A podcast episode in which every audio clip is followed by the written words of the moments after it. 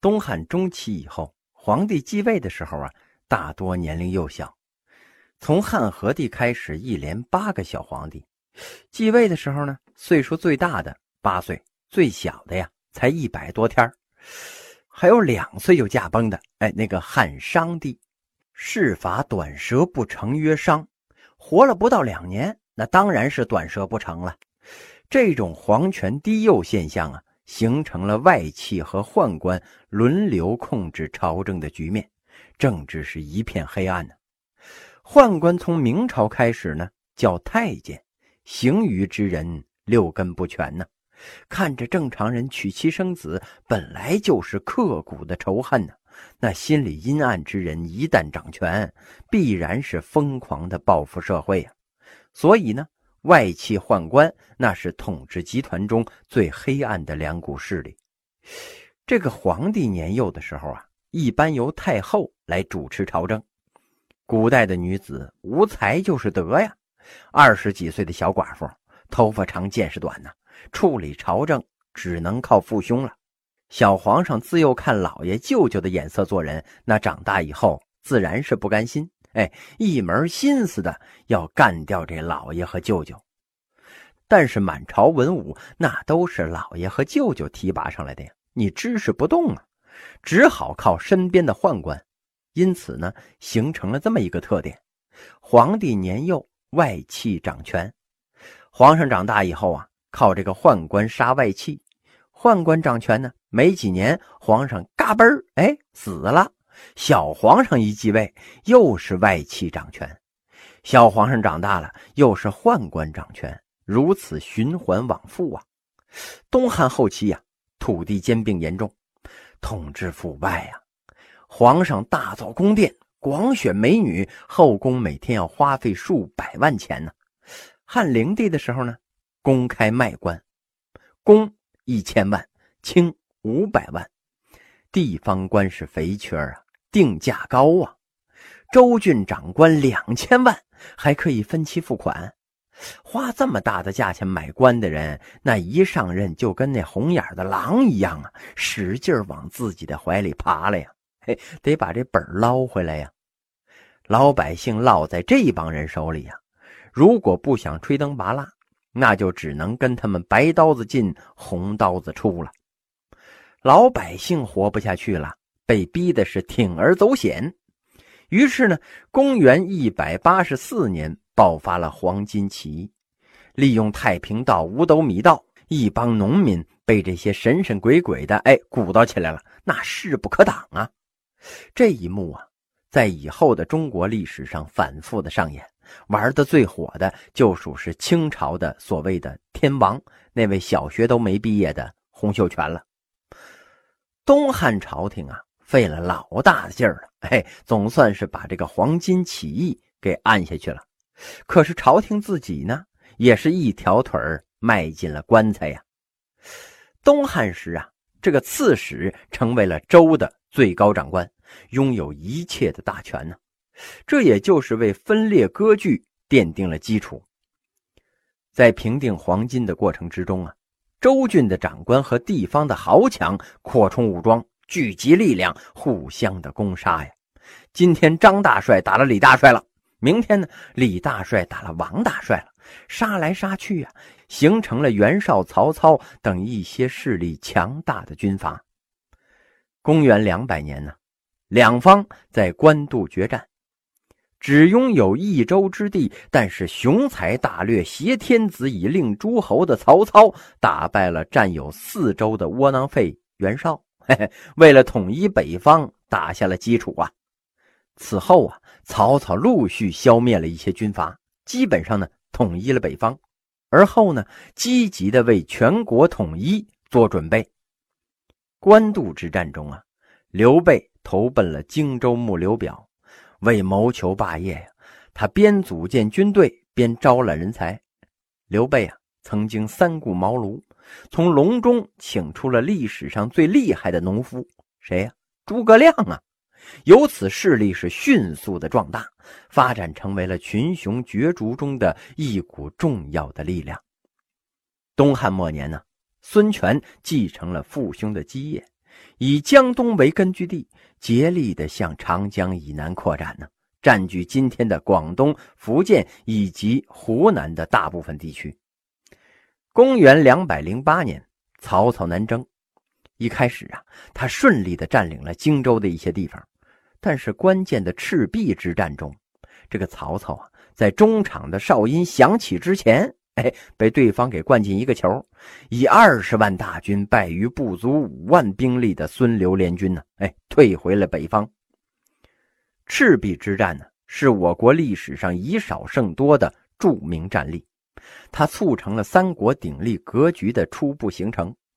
战后十多年呢，曹操向西北扩大了统治区域，刘备呢，则出兵入蜀，占领了益州，控制了西南的一些地区。孙权占据岭南，在东南扩展了统治范围。公元二百二十年，曹丕废掉了自己的小舅子汉献帝，在洛阳称帝建位，东汉灭亡了。此后啊，刘备、孙权先后称帝做王，魏、蜀、吴三国鼎立的局面正式形成了。曹丕建立的魏啊，史称曹魏。这个曹魏延续了曹操的统治方针。建国几年以后啊，曹魏国力进入了全盛时期。后来呢，这个曹氏大权旁落了，司马氏祖孙三代相继当权。公元二百二十一年，刘备在成都称帝，国号是汉，史称蜀汉或者是蜀啊。电视剧《三国演义》之中啊，诸葛亮的军队举的旗子上面写着斗大的“蜀”字，那也太搞了吧！就好比是日本人举着那个旗子，上面写着一个“倭”字一样。嘿，谁把别人骂自己的东西挂在军旗上啊？刘备的谥号啊，可是汉昭烈帝，他不是蜀昭烈帝。刘备死后啊，其子刘禅继位，丞相诸葛亮辅政。这刘禅呢，因为小时候在长坂坡被赵云给闷过，被刘备呢假装又给摔过，影响了大脑发育了。长大以后啊，什么事儿惨他就办什么事儿，扶不起来的阿斗吗？现在呀，快成了一句骂人的话了。他成了傻子窝囊废的呃代称了。实际上啊，蜀国建立之后，诸葛亮只活了九年，而蜀国存在了四十多年呢。诸葛亮活着的时候，连年的出兵北伐，《出师表》里边也说呀：“今天下三分，益州疲弊。”烽火频年，国困民虚，绝敌之资，唯养锦耳。打仗的军费啊，只能靠卖布头了。打仗啊，那就是打钱。兵马未动，粮草先行嘛。没钱的你干不过有钱的。人家扔原子弹，你扔手榴弹，那那不是找倒霉吗？诸葛亮六出祁山，姜伯约九伐中原，都以失败告终。关键呢，就是后勤跟不上。皇帝不拆饥饿之兵啊！浑身是胆的赵子龙，你饿他个三四天，他还能在长坂坡上几进几出吗？以诸葛亮的大才，为啥明知不可为而强为之呢？哎，这个《后出师表》里边有这么一句话：“汉贼不两立，王业不偏安。然不伐贼，王业亦亡。”刘备建立的是汉。汉应该在洛阳，而不能在成都啊！如果不讨伐曹魏，那蜀汉呢就没有生存的必要了。这就跟当年蒋介石嚷嚷反攻大陆一样，中华民国的总统啊，不能老窝在台湾呢。嘿，又不是岛主，成岛主那成了黄蓉他爹了。《三国演义》中说呀，诸葛亮本来有几次啊，能够一鼓作气的灭了魏。但是呢，被这个弱智儿刘禅哎给召回来两次，说呢，哎呀，我思念相父啦，特意召唤相父回来看一看。诸葛亮又不是召唤兽，哎，你说来就来，说走就走啊。就这样，战事搁浅了。诸葛亮一生气呢，吐了两口血，没几天就在北伐的途中死于五丈原了。虽然这个《三国演义》呀有虚构之处。但是诸葛亮打仗晦气，那总是真的。失街亭、误军粮，这些都是老天不帮忙啊。诸葛亮死的时候啊，五虎上将也都死干净了，姜维独立难支。哎，于是呢，宦官专权，国势逐渐衰弱。公元二百六十三年，蜀国被曹魏所灭。孙权于公元二百二十二年称王，几年之后称帝，建都在建业。值得一提的是啊，公元二百三十年，孙权呢曾派将军魏温、诸葛直浮海至宜州，加强了台湾与大陆的经济文化联系。这是古代文献中关于大陆人大规模到达台湾的最早的记录。当时到了台湾之后啊，原住民是茹毛饮血，断发纹身，刺面凿齿啊，脸上刻上花纹，可能是为了吓吓野兽啊。那把这门牙凿下来，就有点匪夷所思了。这咋吃生肉呢？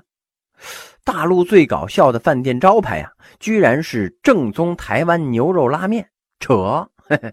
这是正宗兰州人跑到台湾做出来的拉面。台湾正宗风味啊，那应该是动物一刀砍下去，哎，分两半喝血。有史为证啊，那只要是熟的东西，一定是正宗的大陆风味那都是移民过去的。陈水扁他们家呀，就是清朝移民过去的。孙权死后呢，孙吴内乱连年，日益衰落了。公元二百六十五年。司马懿的孙子司马炎废了魏文帝，建立了晋朝，史称西晋。司马炎呢，也就是晋武帝。公元二百八十年，晋武帝灭吴，统一了南北。西晋的统一呀，只是昙花一现，因为晋武帝呀，并不是雄才大略的君主，他是靠着爷爷老子夺的江山呢。只不过呢，他的对手比他还不如。哎，乐不思蜀的阿斗就甭提了。那吴国的末代君主孙浩呢？那是残忍暴力，哎，经常是无故杀人，不杀人那就吃不下饭呢。晋武帝死后啊，继承者惠帝是个如假包换的大傻子呀。这傻小子有一次啊，听宫女们议论，哎，外面闹灾了，不少老百姓都饿死了。这家伙居然说呀：“哎呀，这老百姓太傻了。”干嘛非得吃粮食呢？吃肉不行吗？晋朝开国呀，跟这汉高祖一样，他错误的总结了前朝灭亡的教训了，认为是没有搞这分封的结果，于是啊，大封同姓王。司马氏的王爷们呢，个个手握着重兵啊，造反条件十分的好。统计一下呀，这个秦统一之后搞分封的朝代，西汉、西晋和明。出事的概率那是百分之百。晋惠帝是昏庸无能，这皇后丑八怪贾氏，哎，专权了。惠帝那些握有军权的爷爷、叔叔、哥哥们发兵攻打，哎呀，动乱迭起呀！混战就在首都进行啊，箭射到傻皇帝的宝座上，鲜血溅了这傻哥们一身呢。这就是著名的八王之乱。除了家贼，还有外鬼呀！一直装乖孙子的南匈奴起兵了，愣说自己是汉朝的外孙子，哎，要恢复汉朝的江山。立的家庙里边呢，竟然供着刘邦和刘备。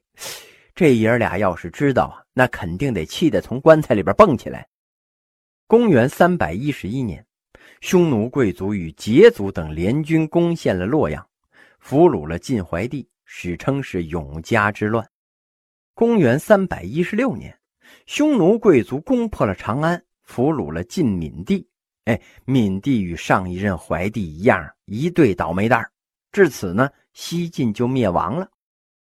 西晋灭亡之后啊，公元三百一十七年，西晋皇室司马睿以建康为都城，哎，也就是今天的南京吧。在相对安宁的江南重建了晋朝，史称东晋。司马睿呀，也就是晋元帝。东晋建立之初，为了立足江南，抵御北方的匈奴、鲜卑等贵族的进攻，统治者呀，一方面加强内部的团结，一方面呢，实行休养生息，安抚北方南迁的流民。不久之后呢，江南出现了泾阳燕安、户口殷实的局面。于是啊，生活安逸舒适，一些原来想返回中原的南渡士族，包括东晋最高的统治者，嘿，再也没有意思北返了，哎，偏安于东南一隅啊。东晋后期呀，土地兼并严重，农民赋税沉重啊，统治者为了遏制地方割据势力，大肆的征兵啊，导致农民起义啊。这东晋统治呢，那就是名存实亡。